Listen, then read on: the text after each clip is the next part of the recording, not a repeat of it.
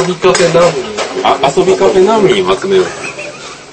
遊びカフェ難民。遊びカフェでググって、こ行って、遊びカフェまで着いたら、ちょっとなんか、ガレ食ってこいって、モンさんに言われて、満員御礼でしたからね。まあ、俺でしたね。いや、嬉しいけどね。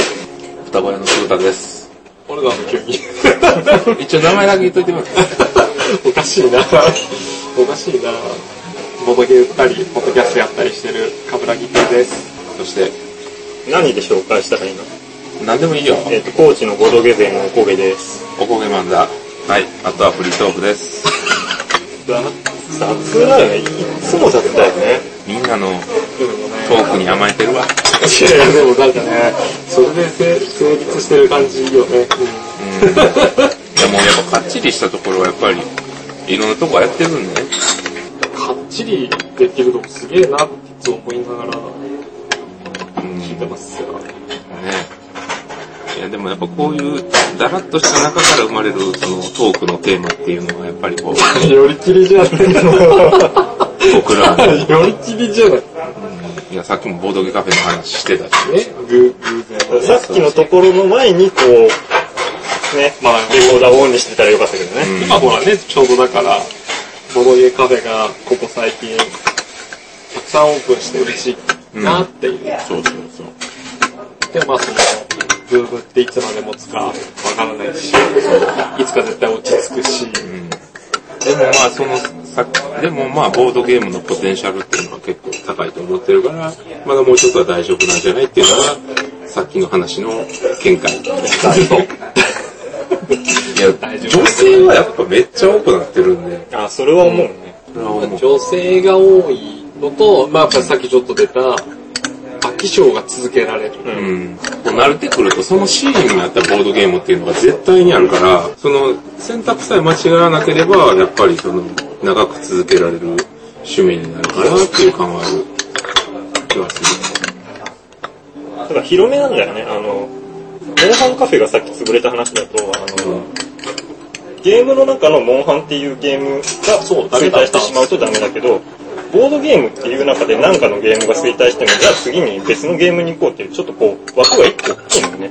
ゲームの中でモンハンが廃れたから、ゲームカフェであの別のゲームをやろうっていう流れじゃないのね、さっきの話は。ですが、一時期本当に、えー秋葉原、新宿、池袋とかって、もうそこら中に、モンハンのできるカフェ、まあ、一応集リアル集会場、ああ、やったね。すごいいっぱい。あったはあったんだけど、まあ、モンハンが廃れるっていうか、やっぱ1タイトルなんで、さすがにタイトルが1個モンスターハンター出て、ずっとそのゲームを何年間もやり続けるってなかなかないじゃないですか。カフェ集まってね。そうそうそう。ってなるとちょっともったいなくて、結局だってモンハンの後に続いたリアルで顔つき合わせて遊んで盛り上がるよねっていうテレビゲームって、ただそんなに出なくて、ないね。まあゲーセン文化を除き、ファンタシースターも、まあ売れたは売れたみたいですけど、あれって別にネットでできるんでしたね。今だとネットでももちろんできます。だからみんなそれぞれ家で PSP とか 3DS とかで遊べるは遊べるけど、なんかあの、モンハンは顔つき合わせが面白いじゃないですか。うん。やっぱりその、感動を共有するじゃないけど、誰りながら、実際顔見ながらやるっていう僕はあの、部屋とかで集まって、モンハンやって、みんなで同じクエストやってる中で、不意に隣の向かいのやつの 3DS から、カーンって採掘の音とかして、今、今、寄り道してらっしゃいますみたいな。それってみんなで顔つき合わせてやってないとあんまわかんないけど、はいはい一応マップ上で動いてないなとかあるけど、なんか急に、急にみんなでわちゃってる中で、上手に焼けましたって言って、今焼くって言われる。それはちょっと面白い。そうそうそう。あのやりとりはやっぱりリアルならでは。そう、あれ面白いですね。なんか、ぐだぐだっとやれる感じで転がったり、充電、充電、つって。だから僕は何回か言ってるんですけど、あのボボードゲームのやる感覚と、モンハンをみんなで顔合わせてやる感覚は似てるなとあ、思うん似てます、よ似てます。それに近しいものがあって、そのモンハンカフェは一瞬で終わったけど、でも一瞬は流行ったわけじゃないですか。それがずっと持続してると思えば、うん、ボードゲはそうっすよね。ボードゲカフェとしてっていうのはありなのかなと思う。だから変な話、ドミニオンカフェとかだと危なかったわけじゃないですか。そうまあもちろんそうそう。逆に人狼カフェとかってどうなってるんですか？ね人狼はまた特殊で、あんま減ったって話はそんなに聞かないかな。大阪のどっかがなんかなくなったみたいな。やっぱりあそこはブームがすごいっていうか、やはり固定のファンがいて、逆に言うと、まあもちろんやり込んでくると人狼って知識いるけど、身一つで遊べるじゃないですか。とりあえず来て。あれ強いよねっていう。友達に誘われてきたんですけどって言った人も、すぐその場で入って、あんまり覚えることもなく、いわゆるあんまり理系文系関係なく、あんまりちょっと数字とかが苦手なんですって人でもあんまり数字気にすることもなく、そこは全然強い。まだまだ強い。逆にボードゲームのその人ボードゲーム人口がどれぐらいまで伸びるんかなっていうのが気になるところがありますね。今言ったらゲームマーケットの来場者数が1万ちょいであります。うん。それが最終的にどれぐらいまで伸びるんかなっていうのは。いや、わかんないよ。全然伸びるかもしれないからね。3年で安定するのかもしれないし。今のところその増加率っていうのがね、結構1000人単位ぐらいで増えてる。逆に、どれぐらいまで行ってほしいとかあります？ああ、どうやろう。ゲームマーケットの来場者数っていうよりは、まあ、流通量かな、うん個人的にはボードゲームの。多分そこが増えてるってことは、増えるってことは分母も増えてるってことで、まあでも個人的な感想では、今の10倍ぐらいは売れてほしいかな。一つの文化として定着する。僕はやっぱ理想は、クラスに一人持ってるやつがいるぐらい。あでもいいかなとは思ってるかな。超ブームになるより。ー30人に1人。今やっぱクラスに一人ってレベルじゃないじゃないですか。うん学年に一人一人二人ぐらいいるみたいな。まあやっぱりそれぐらいかな。5倍から10倍の間ぐらい流行ってくれると、割と職業としても成り立つんじゃないかなって思う。正直なところ。やっぱりね、まあスマホ業界とかデジタルゲームと比べると業界的に TCG と比べてもそうなんです。業界の規模としてはまだちっちゃいんで、逆を言えばそれ、それぐらいの伸びしろが割といいのかなって気がする。取り扱いがもうちょっと増えてほしいよね。まあ流通先のところ、売ってるところとかそうですねやっ。ぱほら、地方の書店とかでちょっとでも置いてくれてたりすると、まあ、個人的にはやっぱデパートとかのおもちゃコーナーであったりとか、それこそ、東洋華堂とかそういう。そうそうそうそう。トイザラスとかね。うんうん。おもちゃの延長のゲームじゃなくて、だとドイツ発祥、アメリカ発祥、日本のもちろんボードゲーム発祥のそういったゲームみたいなのは売ってほしいなっていう、だから海外のその置き方みたいな感じっていうのはまあ一つの理想ではある。今のあの、トイザらスに行ってブロックスが置いてるよ、みたいな感じじゃなくてね。あ、だってカタンが置いてあるだけで、おお、カタン置いてあるよっていう。あるでしょ。なんか珍しいボードゲーム置いてあったらね、テンション今、まあ割とその、チーク玩具っていう見方で置いてるところもあるにはある。うんただそこだってやっぱりこう、チーク玩具のところでストップしちゃうから、絶対こう、なんか、ドイツ系だなっていうところに行かないじゃないですか。あんまりそのなんかね、チーク玩具的な流行り方僕好きじゃない。んなんかその、頭が良くなるみたいなわかります、わかります。そう、脳が脳トレブームの一環みたいなね。今楽しい楽しいってずっとボドゲやってる人たちが脳にいいわって思ってやってる人そうそうそうそういう楽し楽しませ方はちょっと違う気がしますね。口実としてね、それこそなんかこの間ちょっと話が、そんな話が出てたけど、お父さんとかが子供に買うっていう名目でやったりする分にはいいんだけど、じゃあそれを前面に押し出してうん。どうとかって言われると、まあそれは違うかな。でもやっぱね、昔ある誕生日プレゼントにドラクエ買ってみたいな。微妙に違うタイトル買ってきちゃったみたいな。ドミニオン買ってって。違うよ、違うよ、こんなメイドが映ってるやつじゃないよ。どれのこんなのあとね、アセンションとかの方が良かった。狂信者を殴るゲームじゃないよ。いやでもいいな、なんか子供がすっげえマニアックでさ、違うよ、この班じゃないよ。いや、でもね、今、その、ボードゲーム界隈のお父お父様方は、そうか。子供たちにボードゲームを与えてますからね。有能ですよ。そういうコーラがこう、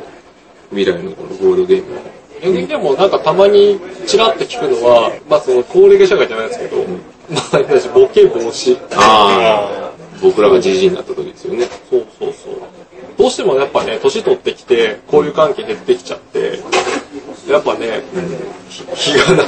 日がな一日ね、うんレンガーでお茶飲んでるよりかは、なんか結構、年を取ってからも、あのーなんか囲碁とか将棋とか、興じてる人たちって、なんかみんな結構生き生きしてるじゃないですか、うん。そこにボドゲも来たら面白いかな。それはちょっとありますね。あると思いますけど。ゲーセンとかもなんかそういう流そうれで。そうそうそう。そうそう、今ね、多いって聞きますもんね。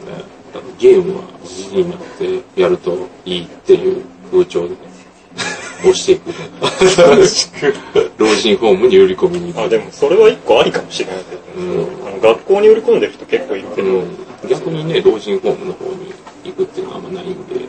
TCG 系だと、どうしても、カードのあ字が字が読めんって なりがちだけど、ね、ドイツのボードゲームとかってそんなにまだそうそう。テキスト依存とか関係ないゲームがやっぱりあるから、まあ、ガイスターであったり、それこそね、ガイスターなんかは放課後サイコロクラブで漫画になってましたからねやって。うん。じじいとじじじいじいとじじいがやってたんで。あれ、なんか、うまい見せ方だなって思いますんでしょなんかあの、うまいね。チェス派ね、うんチェス派とのね、将棋派とがね、いいじゃないですか？あの、じじいども、じじいどもでやるあの、スーパーリノとかめっちゃおもろいですよ。震えながら。スティッキーとかね、スティッキーとかやつ3ね。段目でもう崩れる。そういうファンキーなじじいになりたいんで、やっぱりね。ねウィービルロックユーとかね、手叩いて。難しそう。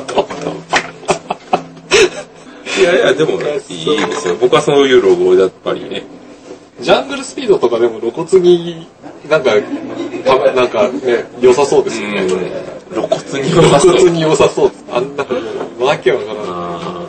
ありかもしれないですね。やっぱ手動かすのがね、うん。いいよ。手も動かすし、頭も使う動かすしし。割と紙ペンゲームとかでもありかなと思うんですけどね、僕は。フラッシュとか、ああいうゲーム好きなんで。結構僕、紙ペンゲーム好きなんですよ。好きだよね、紙ペンゲーム。めっちゃ好きなんですよ。なんでかなって。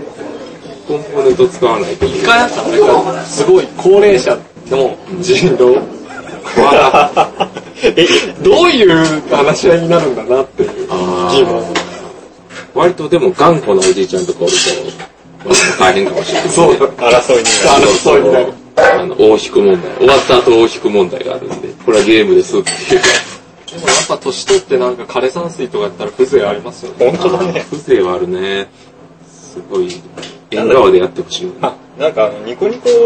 のなんかのイベントの時に、あの、田中間さんが縁側でやってた。そうですよね、あの、ちゃんとしたお寺そうそう、お寺行って、そうそうで、枯山水本当に見ながら、目の前に本物の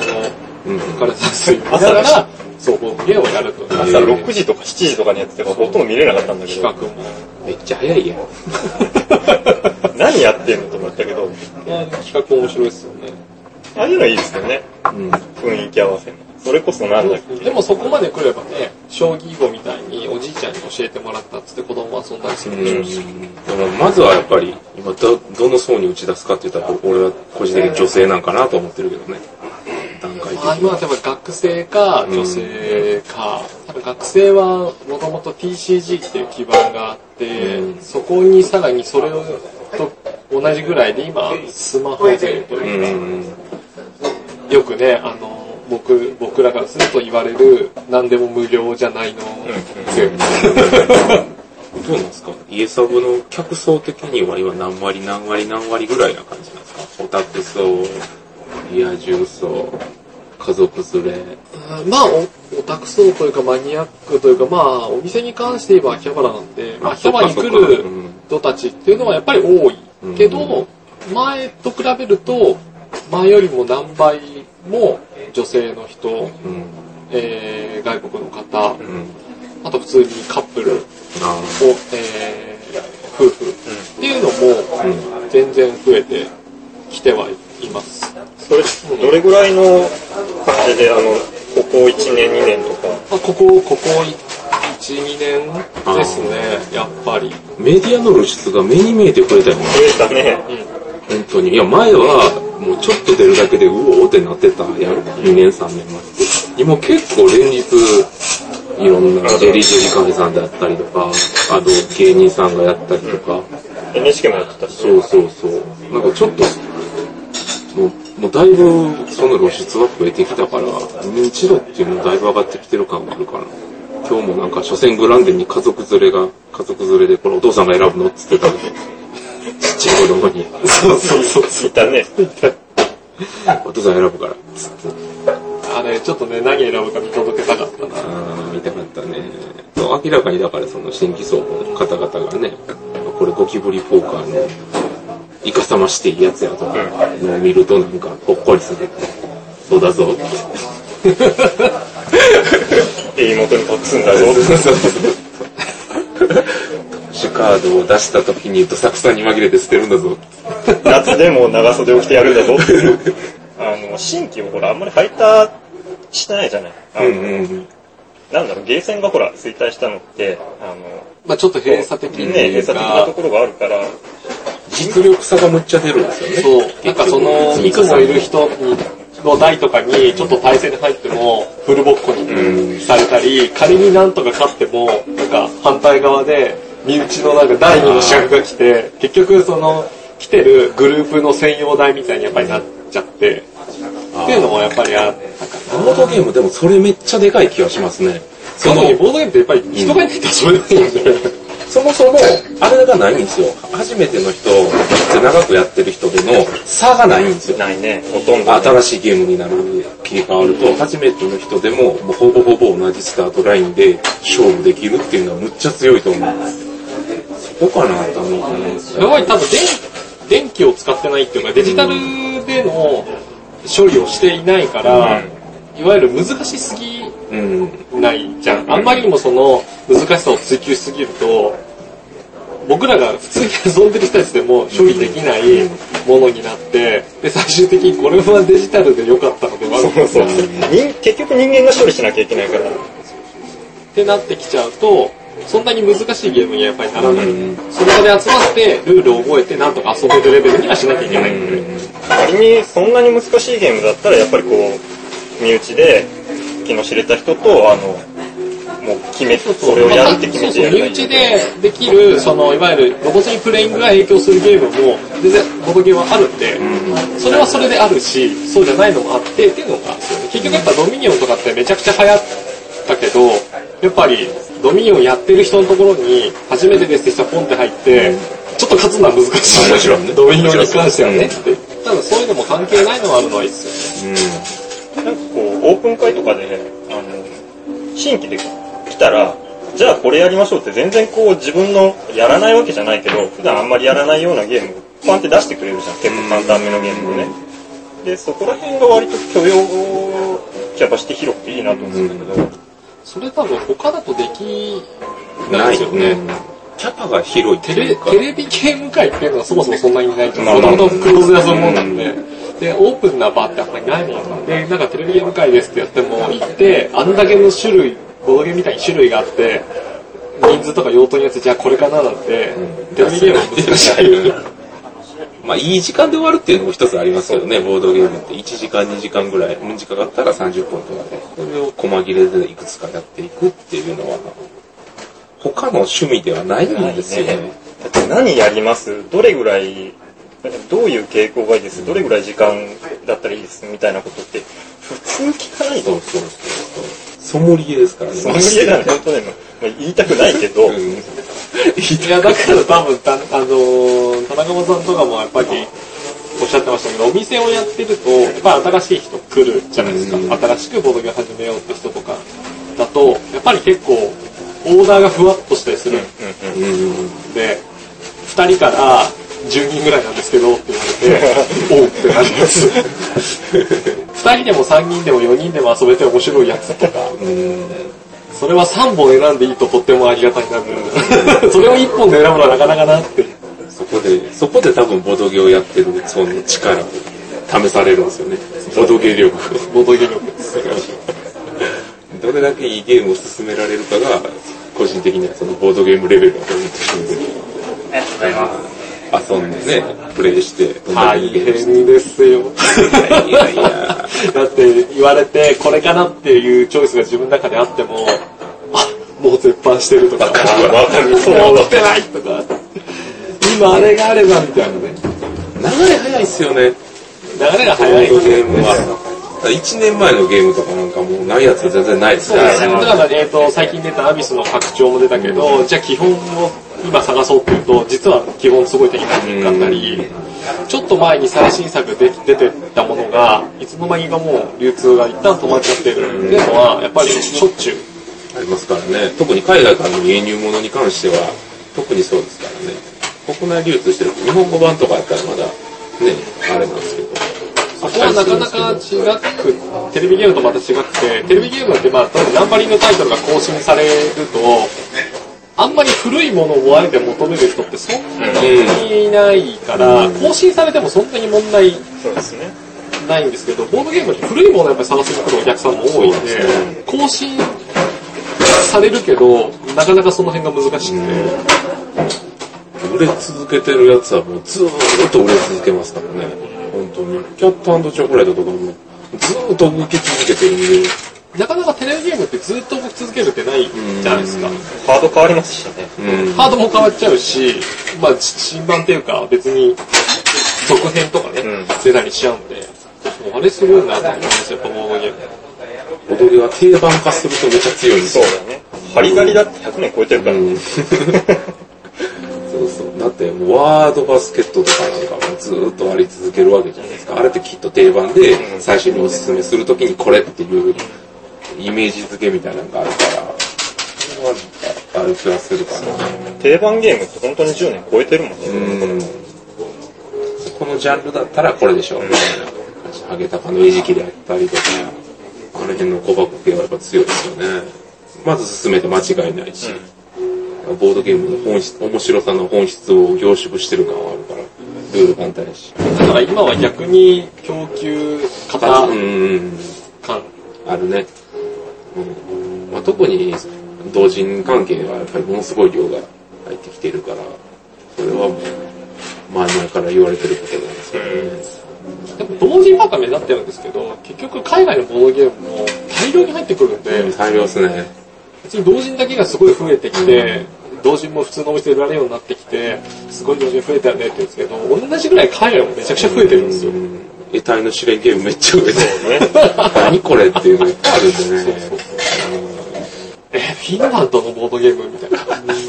そうドイツでもアメリカでもないですそうよ。そうそう。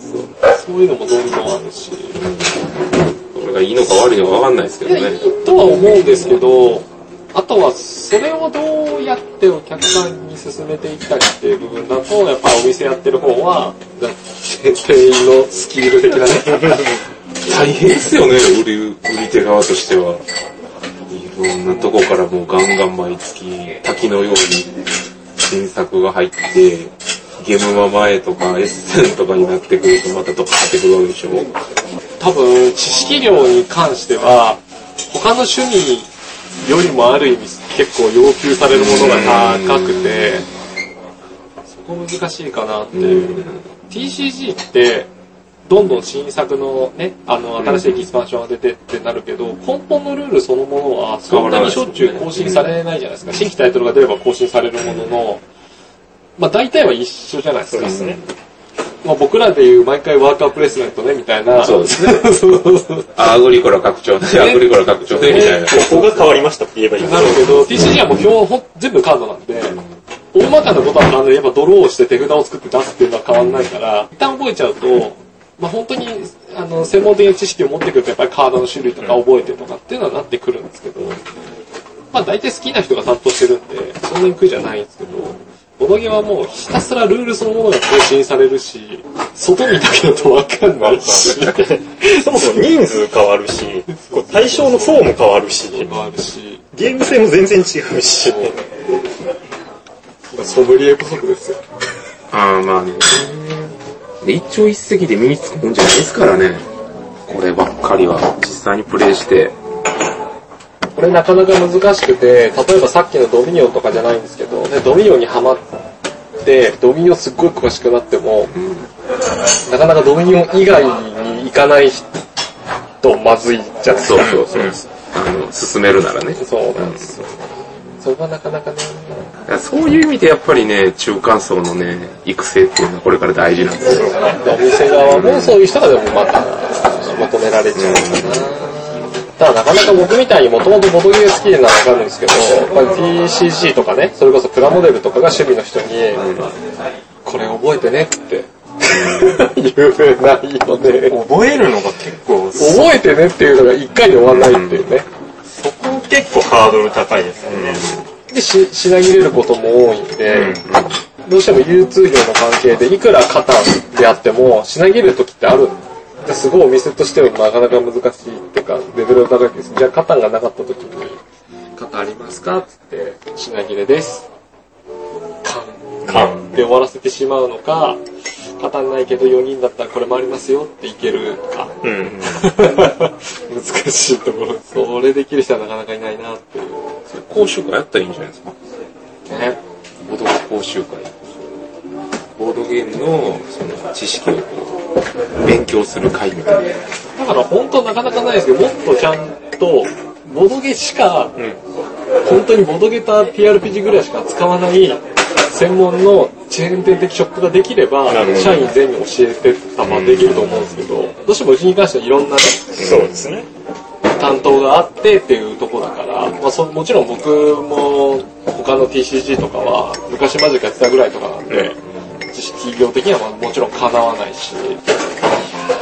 なかなか今これ覚えてもらうのはきつくてね、まあ、今はね、氷さんがね、やっぱりその店長さん好きでやってる方多いですから、知識量すごかったりするんですよね。トリプレイの店長さん、キウイゲームさん、そうね店長さん、バネストさん。まあみんなね、すごい知識量持って。もちろん田中さんもそうですし。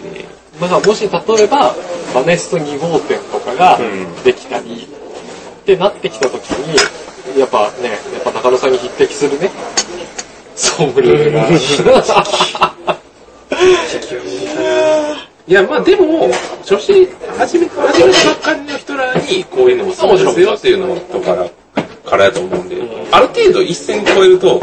他の奴らも勝手にもわーって、その自分の欲しいゲームを買い出すんで、そうね。そうなるといらないですよね。そういう意味では。いやでもそこがちょっと敷き上がってる部分はある。前の何倍も種お店に並んでる種類が増えちゃってるんで、とりあえずおすすめって言われた、まあ、カタンを買ってみた、遊んでみた、じゃあ次何買おうかなって見た時に、種類が多すぎるんで、はいはいはい。次何買っていいかは全然わかんない。だそこら辺がやっぱり一番強いのはすごろく屋さんですよね。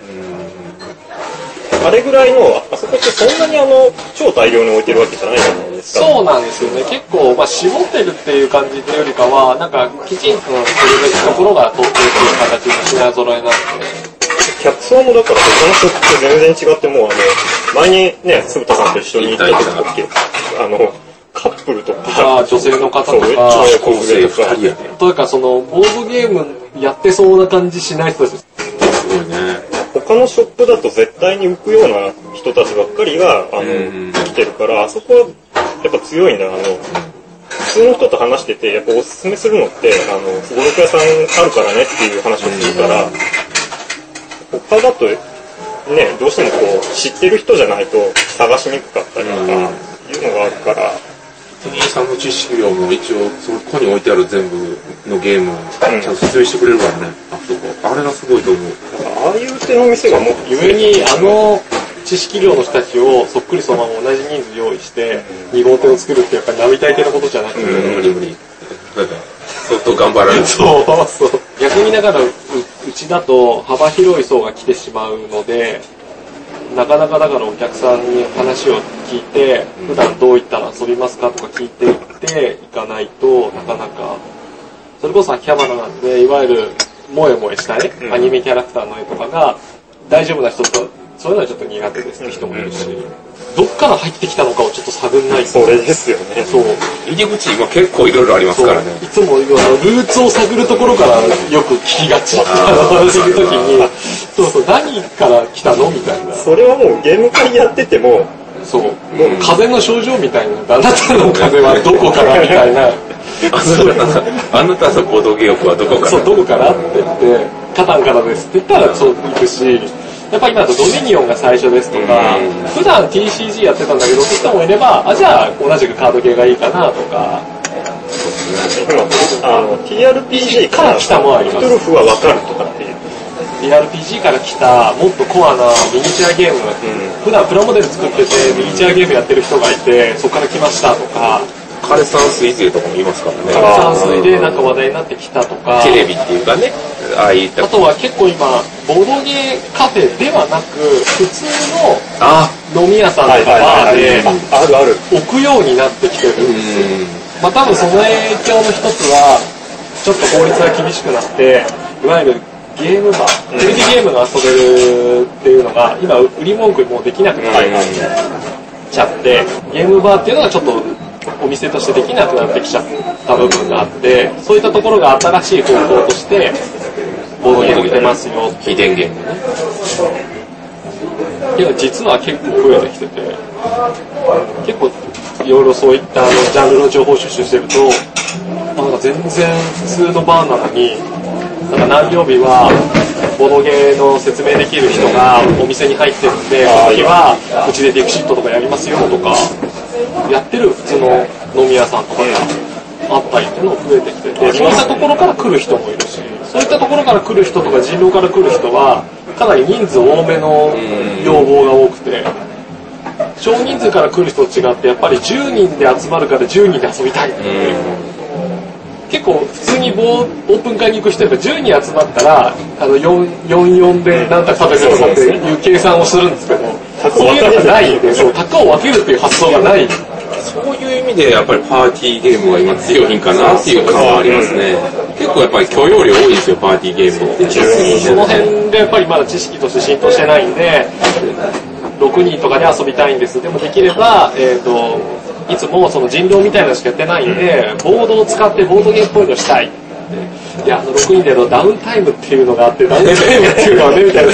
あの、人が待ってる間、回ってるの結構かかるんですけど、みたいなのこう、ふわっともっとね、こう、優しくっていうね、遠回しに、あんまり大人数、ボードで遊ぶものは大体4人なのよ、みたいなのをこう、言って、みたいな。けど分けられないですからね、あの、こういっぺんに4人とか5人、あの、全然関係、あの、普段来てない人がゲームから遊びに来て、じゃあ、あの、4人で来たから2人分かれますかみたいな話をしないから、もう4人ができるようにセットするしかないんで、それがほら、5人、10人ってなってしまうと、完全にそこを固定するしかないんですね。なんでそういったところでパーティーは強い。じゃあ強いんですけど、なんて答えてます？ちなみにそれ言われたら。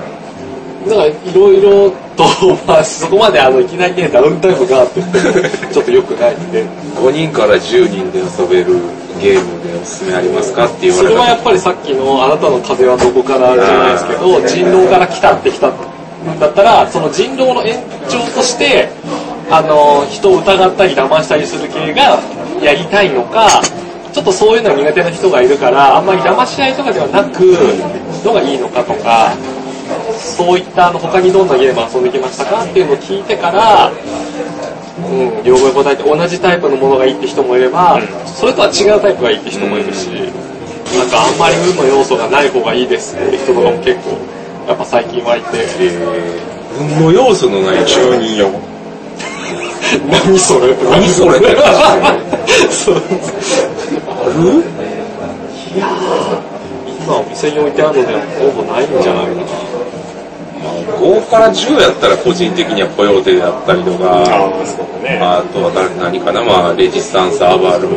要はダウト係数ね、自分の手番で数字を宣言するだけとか、あとクックみたいに手札を交換するだけみたいなクもいいですよね。あとものだと、まあ、遊べるんですけど、まあ、ちょっとボードはないし、とかボードか、ボードか。そうね、カードゲーム系になっちゃう。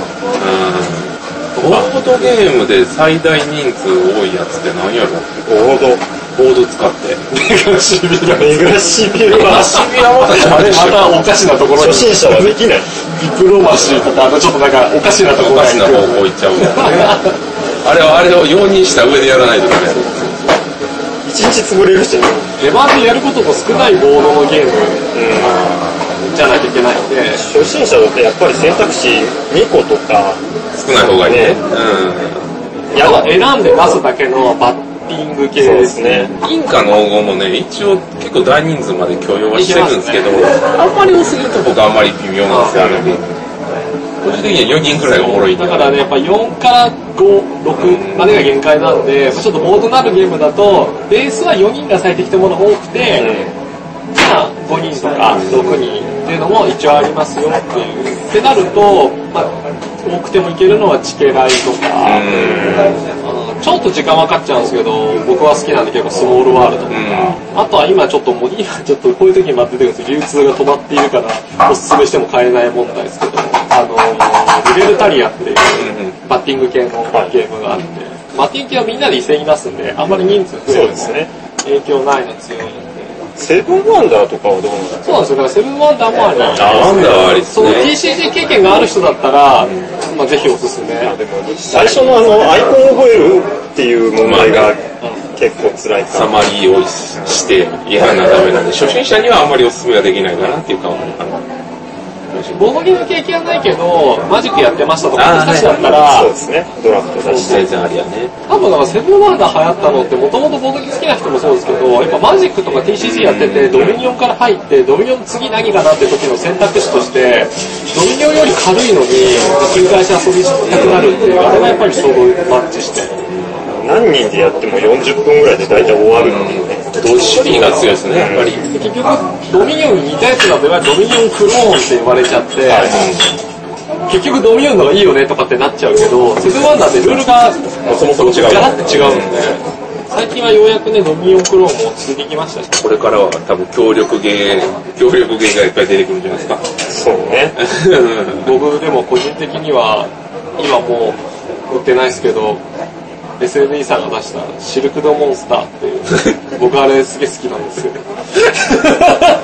今だから言うけど、あれ僕すっごい好きですよ。ありがとうございます。僕が、はい、はるか前の、そうそうはるか前のゲームなんで。僕はあれすごい好きだったんですけど、結構、えあの、あんま再販されずに、ちょっと、確証欲しいなって思っちゃうぐらいの、ありがとうございます。言っときます。僕です好きです、あれ。でも結構惜しい、惜しいというか、か隠れちゃったんで、他のドミニオンとかの流れで、やってみたら面白いかなと思いました。ね。協力ね、まあ、パンデミックを筆頭に、そうですただね。イエサロ的には、やっぱ協力やパンデミックとドラスレが筆頭で、ドラスレも読み2ます枚、ね。2枚看板ですうん。特にドラスレはやっぱ海外の人にも強いですね。うん。日本のファンタジー RPG っぽくて、でドラゴンを倒すって別に海外の人も定番じゃないですか。わかるじゃないですか。で、それにちょっとなんかジャパニメーションっぽい絵になってる。ドラスレもなんかドラスレ勢みたいな感じの印象あるんですけど、どうなんですか？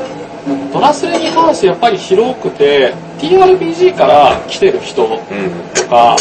ミニチュアです、まあ、メタルフィギュアとかミニチュアゲームから来てる人とか、うん結構いろんなとこから来てる人が多くて、ただドラスレしかやらないですっていう人たちはそんなにいないのかなって。なんか、うちの方とかあんまり回ってるの見たことなくて、ボドゲーやってて、その中の一個としてドラスレっていうのがあんまり自分の中で発想がなくて、ドラスレやってる人はドラスレなのかなっていう風な印象があるんですけど。あれってメーカーがそもそもミニチュア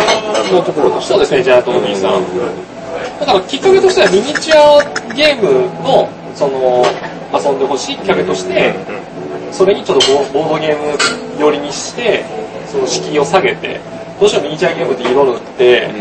いろいろ組み立てたりしてた上で、ちょっと複雑そうな処理をする戦術系ゲームみたいなイメージをちょっとこう払拭しようかなっていうところがあったみたいで、そこは非常に受けたんですけど、ドラスレに関してはすごくよく売れてるんですけど、多分、ドイツ語、ドイツのボードゲームを、とかユーロボードゲームが好きな層とは、ちょっと別で売れてる感じですね。なので基本的に、えー、モンハンとかテレビゲーム、TCG っていうところから入ってきた人たちが、に受けているので、その人たちだとやっぱりオープン会には行かないで、まあ身内で集まって遊ぶスタイルになるんで、あんまり逆にボードゲーム会だと見ないのかなっていう。ただ、ボードゲーム会で見ないから売れてないのかっていうと全然そんなことはなくて、全然畑が違うところで動いてるって感じですね。同じボードゲームってくくりではありし、それはちょっと面白いですなんかね、ボーね。ドゲー以上に、モンハンの知名度はもちろん高いんで、モンハンっぽいよっていう入り方も強いですね。その協力ゲーでっていう。各々が特殊能力持っててね。で、また人生ゲームとかしかやったことない人からしたら協力ゲームってすげえなっていう。だから、そのボードゲームでも協力ゲームで、しかもシナリオがついてるやつっていうのは、またちょっと畑っていうか、若干違うんかなっていう気がしますね。どうしてもシナリオ系ってオープン会だと毎回固定のメンバーで集まれないんで、あんまり回りにくいんですけど、やっぱ TRPG を身内で遊んでる人とか、まあもう入ってる人たちってみんな固定メンバーで、遊びやすいかなっていうのはありますよね。シナリオボードゲーム勢じゃないけど、なんかそういうカテゴライズが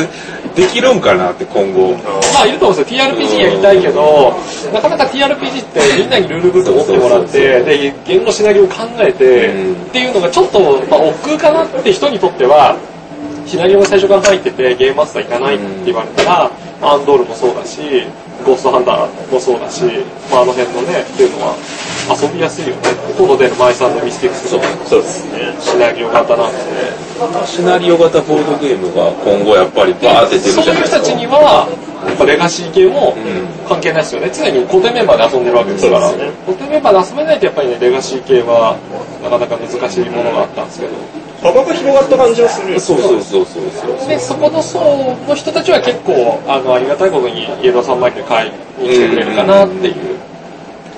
お金ジャブジャブ落としてくれる系の人らが買いますからね。僕らみたいな。やっぱりまだね、オープンのボードゲーム界ってよくわかんないっていうのは多くて、僕もだから友達にそんな話に話題をした時に、オープンのボードゲーム界って、もうイメージが、なんかあの、雀荘みたいな、あ行ったら、なんか個室テーブルに、すごい強そうな人たちが、もう入った瞬間、じろりって見られて、お、知りかみたいな感じで、みんなタバコ吸ってる中で、卓におぞおぞと入って、かぼられるんでしょみたいな、そんなボードゲーム界はないしかも。だ黙ってね、そうそうそう。カチャン、カチャン。そうそうそう。なんかドミニオンでボコボコにされるんでしょみたいな。そんなことはないよね。よくわかんないです。地方はまだ未だに公民館でやってますから。最近ね、カフェでやるとか結構多くなってきましたけど、やっぱそれでも。まあ別にね、オープン会に必ず来てくれて、オープン会行った方がいいよってわけでもないもちろんそうです、もちろん。もともと僕のスタイルとしては、友達、やっぱモンハンとか遊んでる自分の学生時代の友達とボードゲームするのが楽しいから、えー、とそこで自分が基本的にルールを説明しなきゃいけなくて披露することになるんで、まあ、情報収集とかゲームの情報を集める一環としてオープン会に個人で行って、いろんな人にゲームを教えてもらってこんなゲームあるんだっていうのを知った上で、身内に披露するみたいな形で使い分けていってるんで。まあ、それはもうだって、ね、あの、普通にデジタルゲームで友達んち遊ぼ集まってやるのと変わりませんからね。それは全然そこしかやらないっていう人がいてもいいし、だから今に20代後半30代の人たちからすると、なんか友達同士で集まって、友達ん家に集まって、ボドに広げて遊ぶのって、やっぱあの、ボンバーマンやってたり、桃鉄やってたり、そうりね。そうですね。007やってた、あのテンションだから、スマブラとかの、いや楽しいんですよね。あの感覚が蘇ってるから、わかります。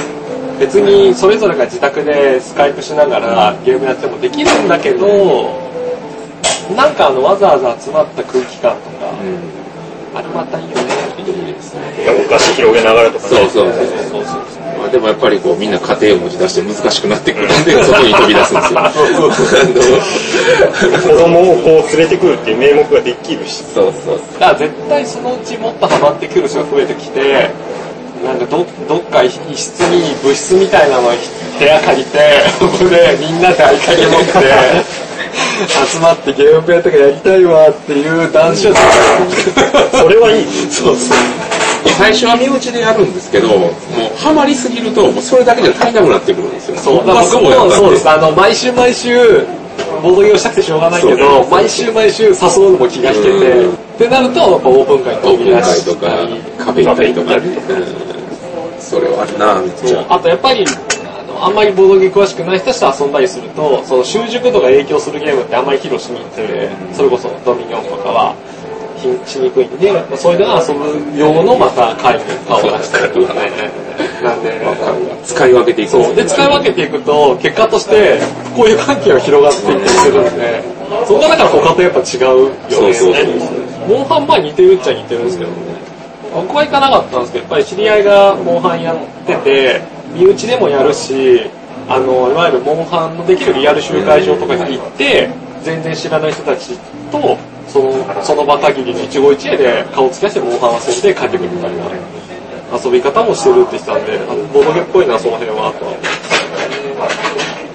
ボトゲあとね、他の趣味に比べてなんか交流関係の広がりがね、う。尋常じゃない。尋常じゃないですか。だって、あの、県外、県外とか、あの、言ったらほら、まあ、北は北海道、南は沖縄とか、そんなレベルじゃない。日本国内でねそ。うそうそうまあそれはゲームマーケットであったりとか、そう、いっぱい要因はあるんですよね。その、そもそも集まんなきゃいけないから、苦労してれば集まってこういう関係広がるし、あれでもすごいっすよ。で、情報収集の場も限られてるじゃないですか。雑誌とかテレビ番組とかやってるわけでもないんで。で、結局、ツイッターとか SNS とかで情報収集しようとすると、必然的になんかこう集ま集まりりがちみたいな。そうそこのつながりが面白いなっていうのはありますね。ボードゲームの情報収集っていうのはツイッターがメインなんで、そうだね。ツイッターとまああと個人のブログだったり、そう、大体ボードゲ始めて、面白そうだなって言って、なんかカタンとかカルカソンからハマって、次なんかどうしようかなってやると、まあ大体、あの、スゴロク屋さんの紹介ページか、風花風花さんのところにたどり着いてもし、くはテーブルゲームインザワールドにたどり着いて、あの三大ですよね、多分。で、テーブルゲームインザワールドからなんか、ポッドキャストのリンクがあって、ポッドキャストって何やねん。で、こう、あるあるのルートを辿ってね。いやでもやっぱり国内やったら風花さんのところとテーブルゲームインザワールドが二強なんじゃないですかね。情報収集に関しては。あ分かりやすさで言うと僕個人的になんだけどあの TGIW はうん結構最近、まあ、最近ってこともないんだけど後になって活用しだしたんですよであー最初はほらあの風花さんのブログって画像載せてうん。感想とか星とかつけてる、から。そんな長くもないし、一つの記事が。あんまりこうマニア寄りになってないから割と見やすいっていうのがあって。ちょっとボドゲにハマってくると、ふうかさんの記事って結構、二人で遊ばれてる記事が多いですね二人の時と3、4人の時はやっぱ違うよなっていう見極めをするようになってくると、ボドゲクロートへの第一歩になっちゃそううですか。そうすると EGIW からリンク飛んだりとかができるしあとこう自分で探すんだね今ツイッターであのタイトルで探すとかね最終的に BGG 行くんですよね。そこ まで行くとね、もうね、もう、もう、素だったよね。今だとあのボードゲームとか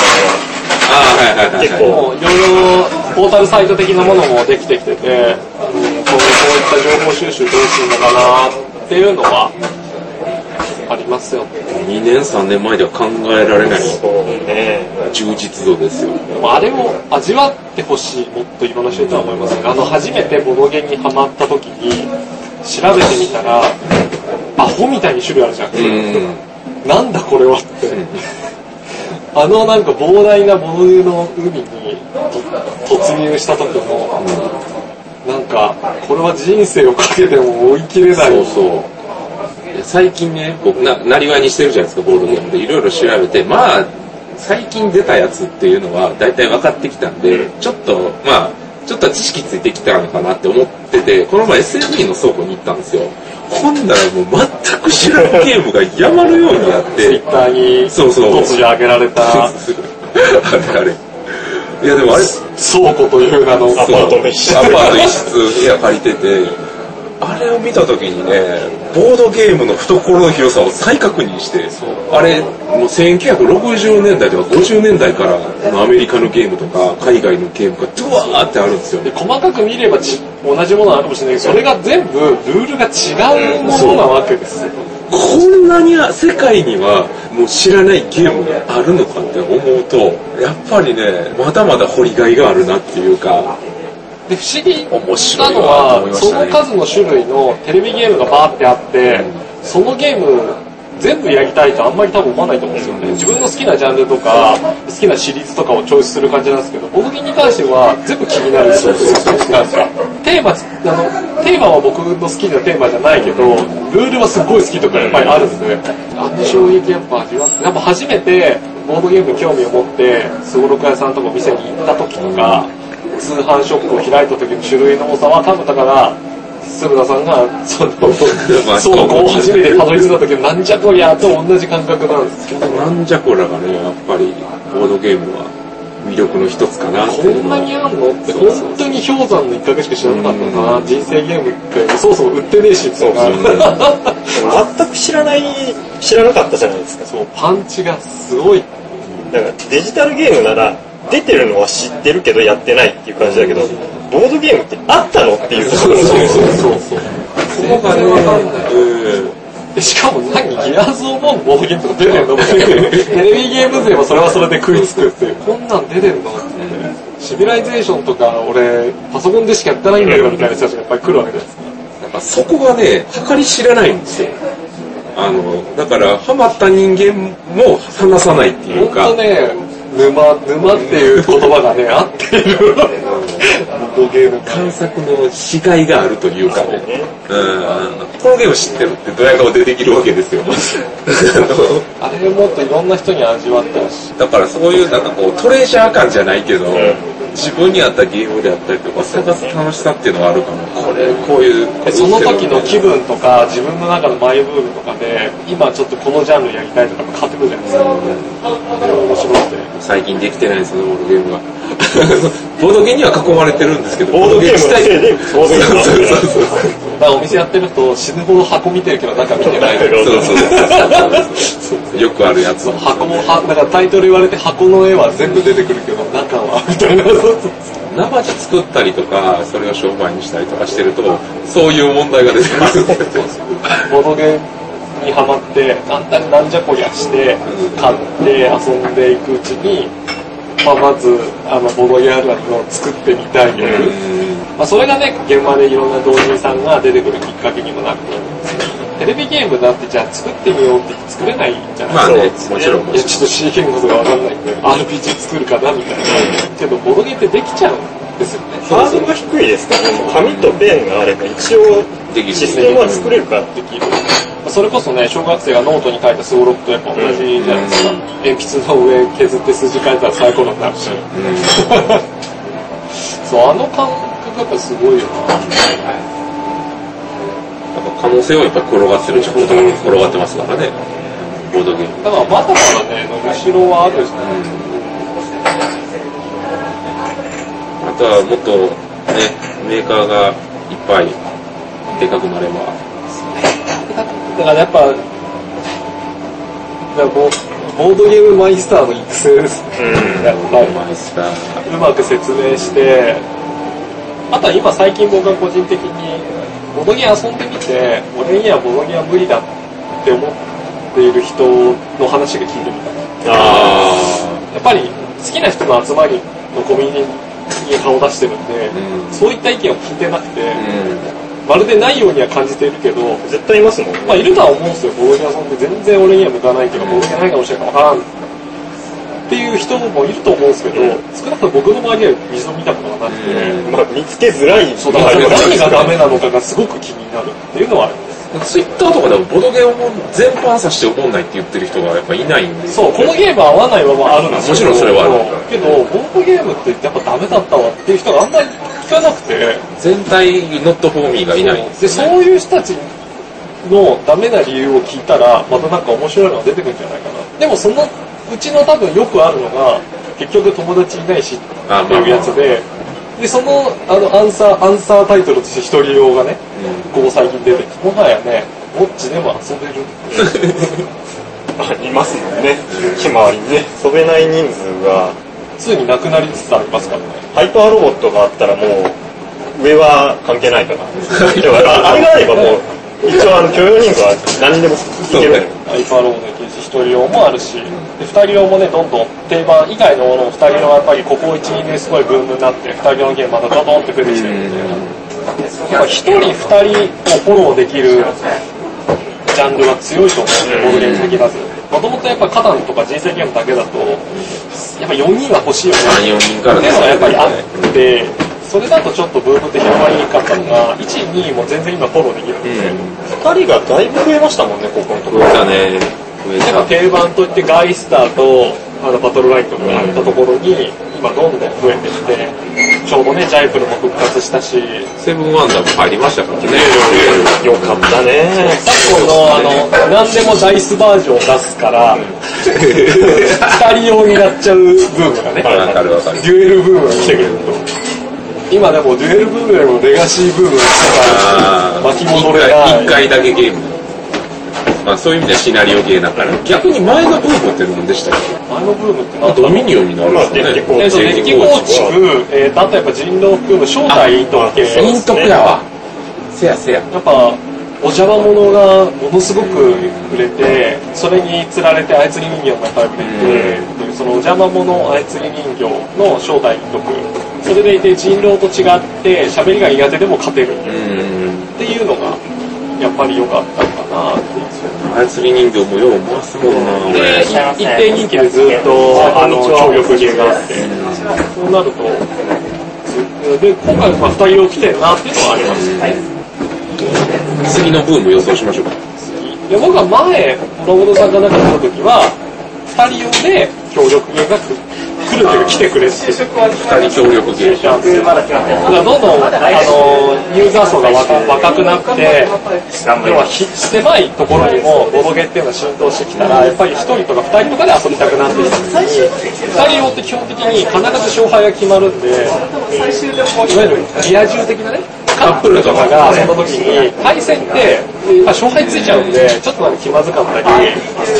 まあね、彼氏がムキになっちゃうとか、で、手加減してやったら手加減してるって思われちゃうみたいなね、そうめんどくさいやつが。で、かといって、パンデミックみたいな二人用のゲームって、特殊能力とかの兼ね合いで、二人だと実はきつい。3、4人欲しい。ってなるんで、二人で協力はそんなにまだない。また今度、そして二人は手を取り合ってってい。うのでもそう、出出ますね。そうあれはなの気になる。で、なんかもうちょっと個人的にはシナリオクリア型でい。い。んで、そうい。わゆる何か共通の倒す敵がい。るってい。うのが2人でできるようになってくると、来るし売れると。じゃあ頑張って作ります。モンハンもだから、モンハンもだから結局それで、あまあそうね4人だったんですけどうん、結局いろんな人に広まってた結果、カップルがモンハンやるようになって、そうすると、2人でやる敵が強すぎる。って時に猫を連れて行けるようになって、猫の部分で、その、2人で遊んでも、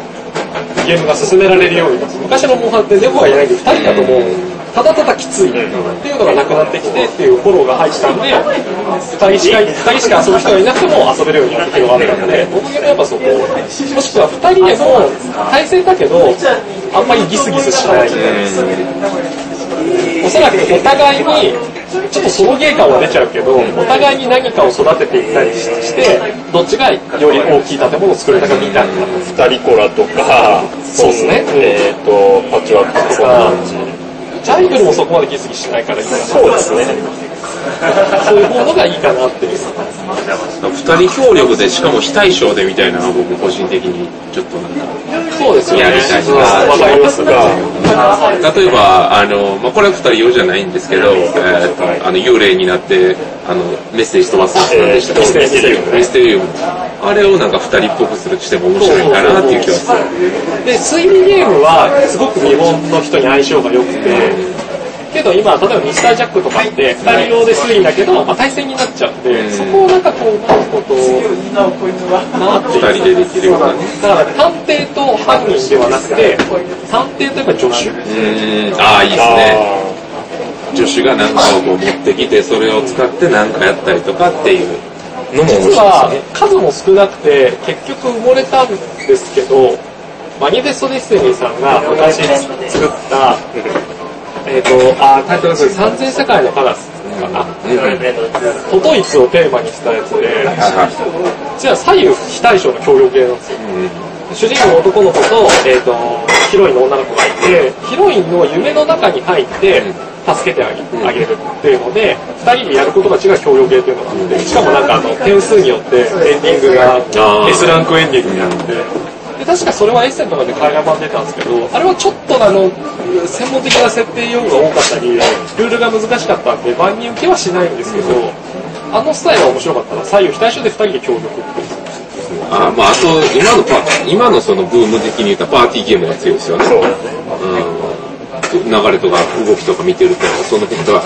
めちゃんこ動いてるんで。アクションものとかもうちょっと増えてもいい気がするけどね。アクションはそうですリフトイね。ットとか、結構ほら、あのゲーム会で回ってるとすごいなんか、うん目立つ。目立つそうそうそう。あれはなんか自身がおもろいというよりも見た目に楽しいんで、それだけでそのボードゲームって楽しそうっていう。リフト行ったね。プロモーション。いいゲームだし、我々割と好きなんで。いや、僕は個人的に、僕、あの、まあちょっと僕の力不足でその辺はね、できなかったんですけど、リフトイットは僕は、あの、ぜひ、メイド喫茶に置いてほしかった。あめっちゃやりたいわ。メイドさん、ー、やろうって言うから見たい。そう、リフトイットができる。で、しかもやっぱりメイドさんって一応ね、あの、直接な触れ合いはダメじゃないですか。でもリフトイットは間接的なんですそう、間接的に、そうそうう。そうそう。しかも、メイドさんと割と距離が近く、で、協力して、そんな、みんな言いながらしもう死ぬほど金絞れます。メイドさんっても別に男性のアイドルなんでもいいですけど、そういう、まあ、著名な方とかでやってもらったり、あとは、あの、やっぱりあの、額にクレヨンをつけてるっていう絵面が変転もするので、いわゆるそのイケメン、美女とか、そういった容姿が、容姿に優れた方々が、あれ、あのクレヨンを額から生やすっていう絵面は見てるだけでも面白くて。見た目面白いのって結構強いんですよね。そうね、キャプテンリズであったりとか、そうだし。アニュビスとかも、あの、ゲームやってるゲーム、あの、ボードじゃなくて、あの、あいつなんか伝わっとるって。あの VR をつけている状態のところばっかりみんな写真を撮るから、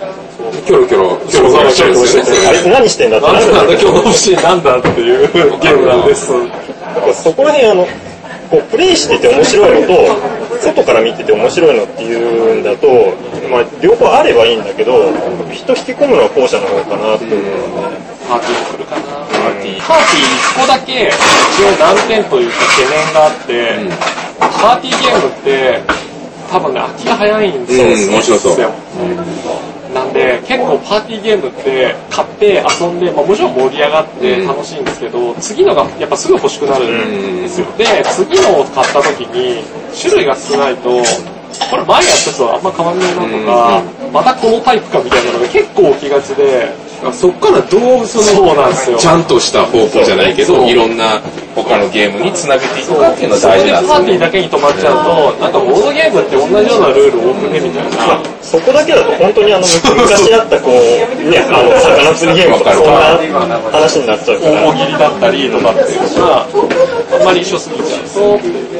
だからその、ドイツ的なジレンマをね。ね、やっぱ感じるゲームとはまだちゃうじゃないですか。だから本当知知ったか映画を遊んで、映画好きと知ったか映画でわーってなって、じゃあ今度映画を作るゲームですって言って、こうハリウッドとかあるだろ全然ジャンルが違う。セリじゃねえかみたいな。でもね、いろんな導入っていうか、だから一緒にパーティーで一回ヒートアップさせた後に、こういうのもあるんだよっていう全然違う投げ方っていうのはやっぱり伝える側の責務かなと思う。そこでも。もちろんパーティーゲームはパーティーゲームで役割があるから大事やし、っていうのがありますよね。個々人で多分、あの、こっから導入してこれに来てこれに来てみたいなのが、多分みんなあると思うんで、なんか一時ボドゲフルコースみたいな。ボードゲームあったあった、コースメニューね。コースメニュー。前菜とか主菜、肉料理みたいなのがあったから。まあ、おのおのそういうのはあるかなっていうまあ、そこをこう中華で作りイタリアンで作りそうそうそう何パターンか作っておいてこの人にはじゃあ中華ねっていう風に投げていったらなんかみんなどっかで、俺メニューみたいなのをなんか発表し合ったら面白いかな。それを著名な人らにリストアップしてもらって、それをワンセットにしてもらうあそれみたいなけどすげえみたいな最初は盛り上げるために、あの、まずは前菜でフィットですって言って、なんか盛り上がりすぎて、すげえみんな疲れちゃって、グダグダになるみたいな。みんなしなんか騒ぎすぎて疲れた。あと絶版しか出てこないしそう、まあね、あの、この、この食材がどうしても揃わないんですけど、みたいな起きちゃうから。トリコみたいな。何これ。レアゲーじゃん。あるな。でもちょっとそれを聞きたい。聞きたい。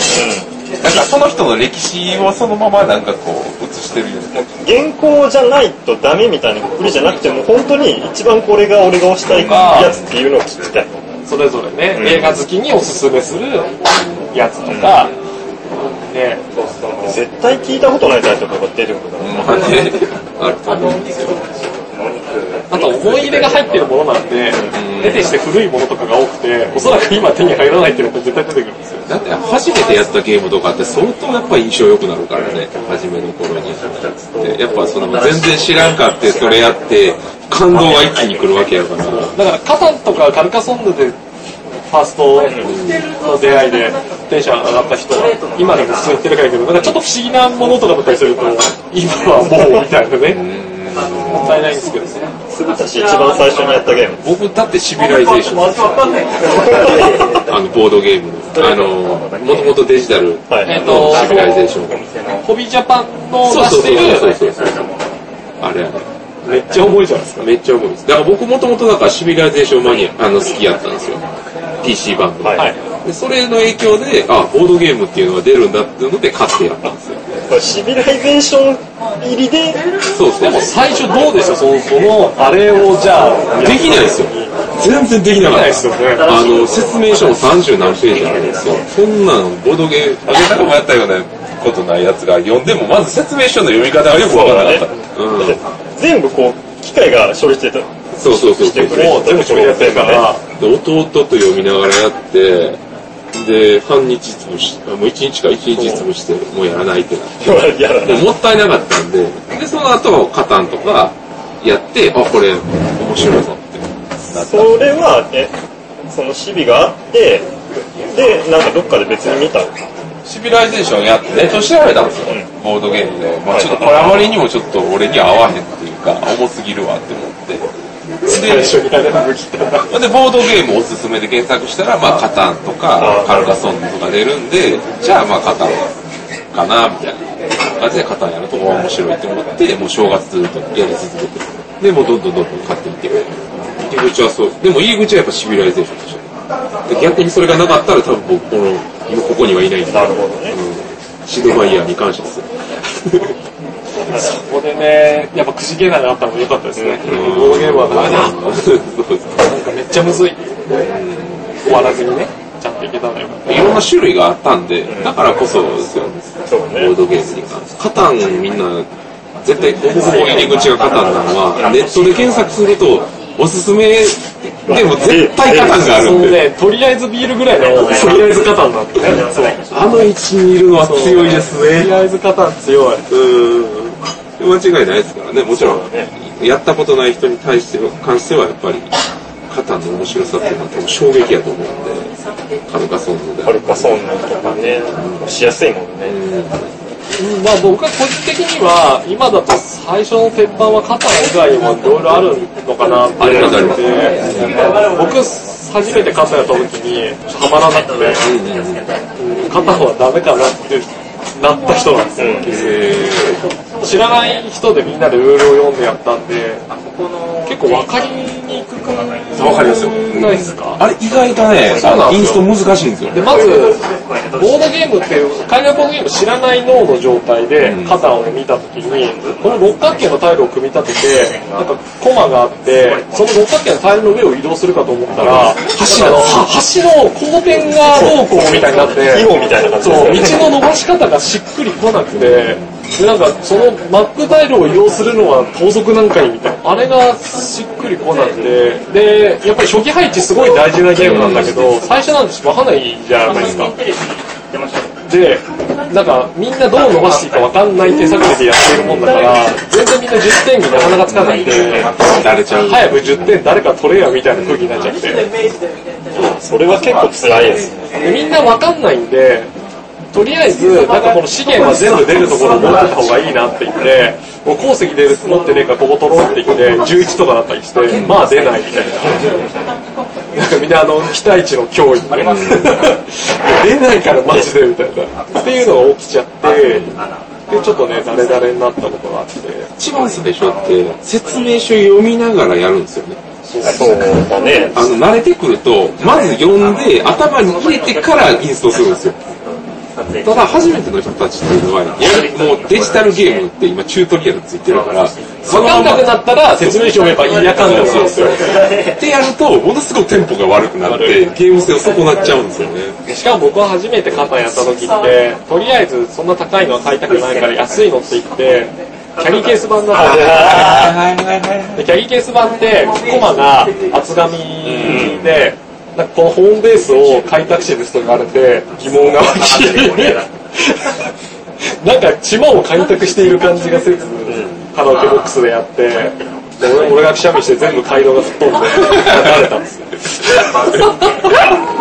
あ、なんか今ずれたんじゃねっつって、あーあー、もうやる気が。完全にこうやったことない人同士で喋ってるのはきついと思いきますついね。でも、ボドゲってもしくは面白くないのってわーって思ったんだけど、僕はその時一緒にカルカソンヌとキャッチョコを買ってて、そのカルカソンヌのキャッチョコが面白かったんですよ。それでハマったんですよ。肩なんかすげえふわっと終わったけど、カルカソンヌやべえ。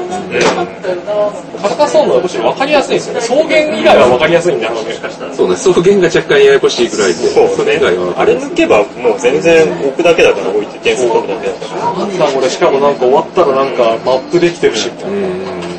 で、キャッチョコやって、カードといえばトランプが TCG しか頭にない人にとって、大喜利っていう新しいジャンル新しいジャンルが出てきて、なんだこれって、脳から変なシグ出るやつですよ。あれ衝撃でしたから。キャッチョコのね、やっぱ偉大なとこはね、その大喜利っていうか、あのジャンルをこっちに持ち込んだっていうのはでかいと思う。TRPG だもんね完全にトランプでもないから、数とも数、まあ一応数字ね、枚数のあれは数トランプの数とも数字もないし、特殊能力の何も書いてなくて、これどういう風にゲームすんの？あれなんか、井口さんに聞いたことあるんですけど、やっぱり最初、GMS のゲームを作ろうとしたらしいんですよ。その過程でキャッチョコできたらしいんで、副産物？副産物？というか、まあまあ、結果的にあの形にもついたんですけど、最初はやっぱり GM レスのサクッと終わる TRPG を作ろうっていうプロジェクトじゃないですけど、そういう話から、あれが生まれたっていう TRPG はもちろんそんなに知らない知識のない状態だったから、いわゆるカードで遊ぶトランプとか TCG っていうゲームの中に、正解が答え、完完璧な答えの存在しない、キャッチョコを見せられた時に、その場のノリでしか正解が決まらないってすごくね。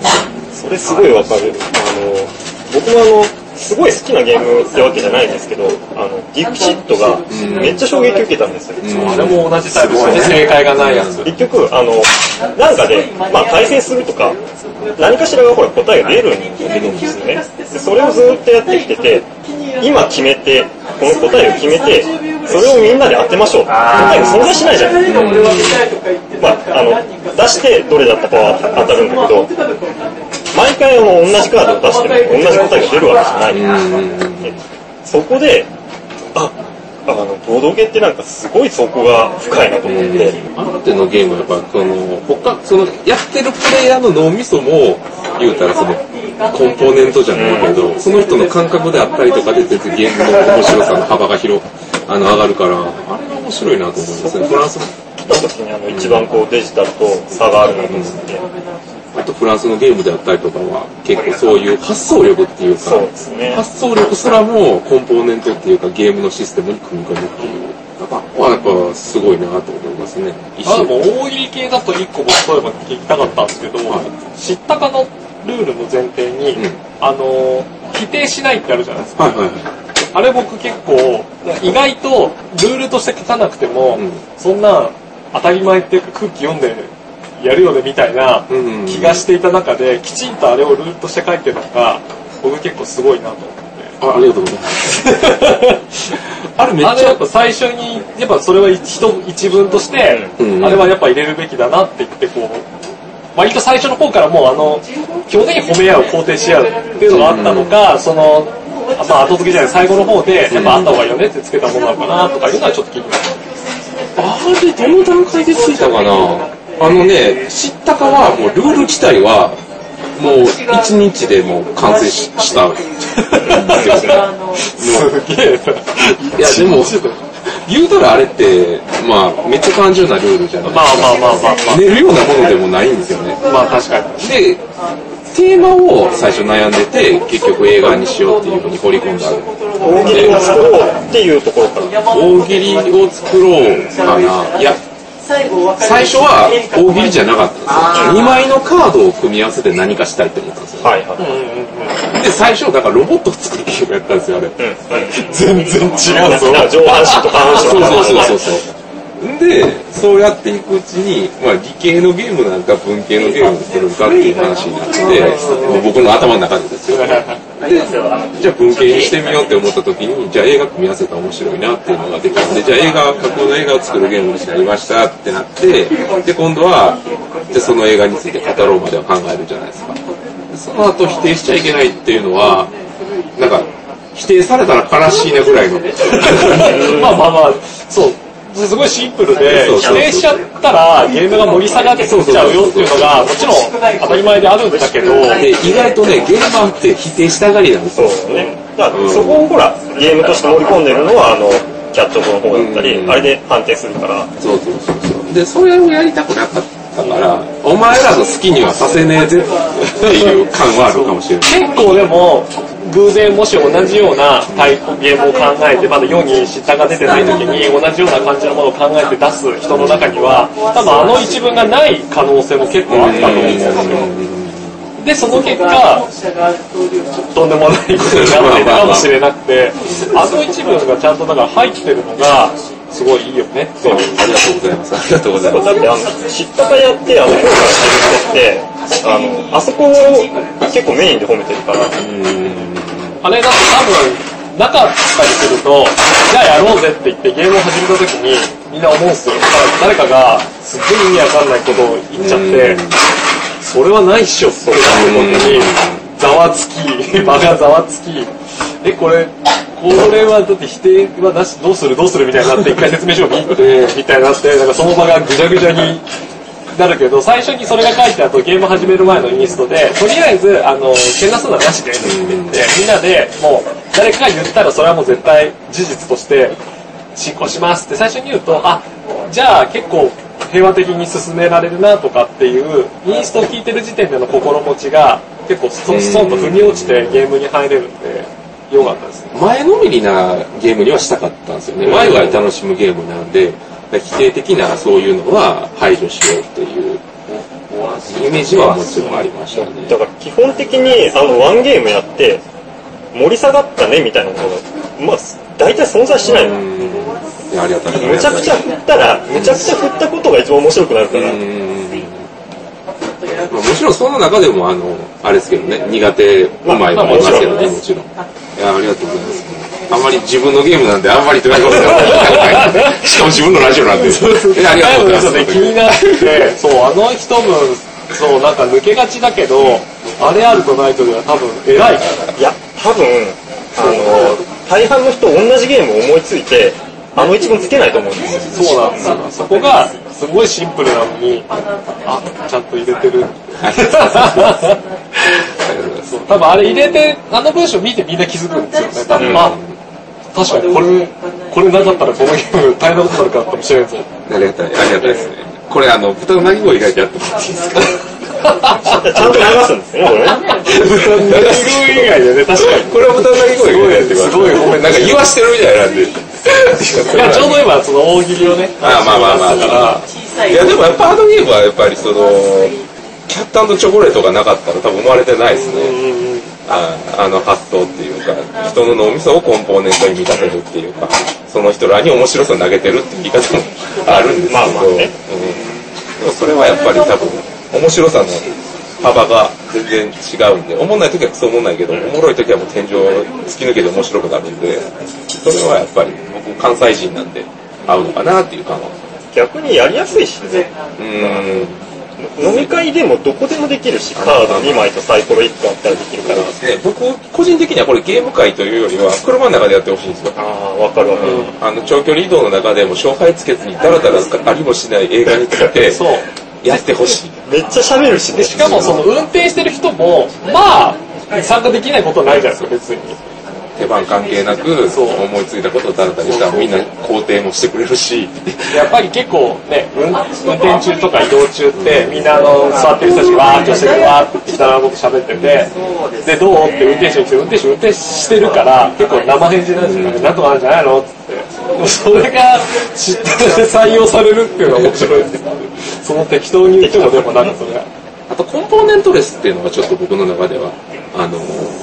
欲しかったところで、その車の中で話すのってコンポーネント、まで言ったら最初のタイトル決めるとこだけじゃないですか、あれって。その後はいらないんで、それはちょっと作ってる時にそういう風になれたらなっていうのが。でキャッチョコもそうじゃないですか。そうそうだね最初のあれだけ言ったら。ですけども、知ったかに関しては本当にタイトルだけなんで、それはやっぱりちょっと作ってる途中には、もうこれ以上コンポーネント増やしたりとか、やってる途中に何か使ったりとかっていうのを絶対入れんとこうって思ったんです。それはあるかもしれないですね。バージョンもね、キャッチョコはやっぱバージョンが違うんでのも良かったなそうですね。これ全部やっぱり僕はこれが好き、私これが好きっていうのをちゃんとあるし、あるんで、僕はあの若干反数ルールにはなるんですけど、やっぱり混ぜるのが好きで、あーはいはいはいあれ、そう、ま、あのカードの裏面のデザイン共通にしてあったのがやっぱりすごくて、あれ混ぜれるのすっごいいいんすよ。でもある程度そこ意識して作ってるの多分そうだと思いますよ。はい。まあ僕入る前なんで、どういう経緯であのデザインになったか知らない。だって学園編とかって、まあ、いわゆる学園編っていうよりかは日常生活編にちょっと近いんで、日常的な事態じゃないですか。うんなんかその、校庭に犬が入ってきたとか、どうしようって言って、カード混ぜてると、それで幽霊屋敷編の拳銃とかチェーンソーとか入ってくると、これは、これは犬をどうこうしてはならないやつなのよみたいな。あれが混ぜ方がやっぱね、いいっすよ。やっぱ、幽霊屋敷編ですごいトラブルに巻き込まれてるのに、なんか僕 USB メモリーとかいうなんか、どうしようどうしよう。あのね、混ぜて遊ぶのめっちゃ俺好きです。僕は結構あの、山札を分けてやって、ここは幽霊屋敷編のアイテムカードをやって、お題は、あの、いろんな辺がランダムで出るんだけど、どの山札を補充するかをちょっとなんか選ぶみたいなな。るほどなるほそのハウスルールおもろいですね。ってやって俺学園編のカードだって結構自信あるわって言って、集めて、交換日記みたいなやつどうしようって言って、ちょっとそのなんか選択の余地が入るん。で、まあその分全、全3種類集めなきゃいけないんですけど、ちょっと混ぜて休んだのはちょっと面白いです。3種類あの、種類は結構出てる。結構出てます。ん。ですけど、とりあえずその当時、あーやった時は、幽霊、ビジネス、学園だったんで、その3つを混ぜて、日常編とかまたあの出版社がちゃうんですよ。幻冬者さんとかそんな感じなの。で。まあでもそのボードゲームっていろいろ自分のオリジナルハウスルールとか入れられるのはやっぱいいですよね。僕レッサーオートギャラクシーとかはあのオリジナルブレンドでやってるんでブレンド。ブレンドいいっすよ。僕も結構ドミニオンやってた時は、あんまり初心者さんとか入る時は、結構その、ブレンドの場にしてました。やっぱり。ブレンドがいいっすよね。あの、やっぱり何回も同じゲームやってくれない可能性あるんで、ドミニオンのランダムサプライでもしそのなんか、変なね、変なサプライで一回遊んで、変な思いをしてほしくなくて、そう、ある程度ちょっと、うんセレクションした、ガブラギ P セレクションみたいな版をちょっと最初はやってもらったりは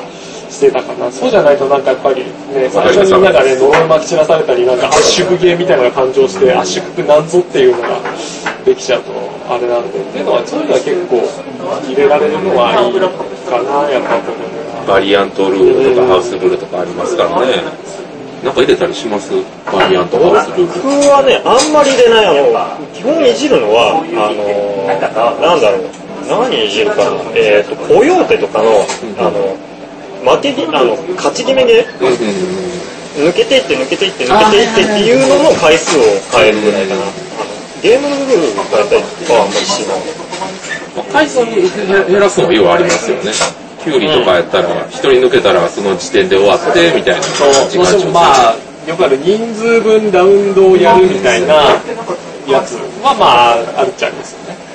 キュウリだって5人とか6人とかでやるやるわ。二人、お僕ようやるのはキュウリ二人抜けで終わりとかかな。うん。それやったら割と。まあ、あとこう、隣のタクトの時間を見ながら、ここまでやったら終わろうかみたいなね。やっぱ時間調整が効くゲームは重宝するんよね。結果的によく回るし。そういう意味ではラブレターなんか何回回したかわからんからね。ね一瞬で終わるから。そうそうそう。ちょうどいい。うんどうかな今何時？何時でしょう。めっちゃ話したよ。結構話したね。4時。まあまあいい結構いい頃合い。時。そろそろ、だらだら動き出す感じ。そうですね。そうですね。はい。というわけで、今日はこの辺にしときましょう。はい。急に終わんの？これに終わります。急にいや、いい急に始めてカットカットまあまあそうですよね。はい。というわけで、お相手は、歌声すぶたと、えー、カムラギキ。おこげでした。バイバイ。バイバーイ。すっごい急な。なんじゃこれ。何の話しました結局な、何の流れやったっなんかね、いろいろと、その都度その都度、こう、テーマがないまんま、まあ、ボードゲーの流流星のアベトークのね、立ちトークのようなね、あの、その場その場で、立ち飲み、立ち飲み。飲み屋での会話感がすごい。喫茶店だけどね。面白かった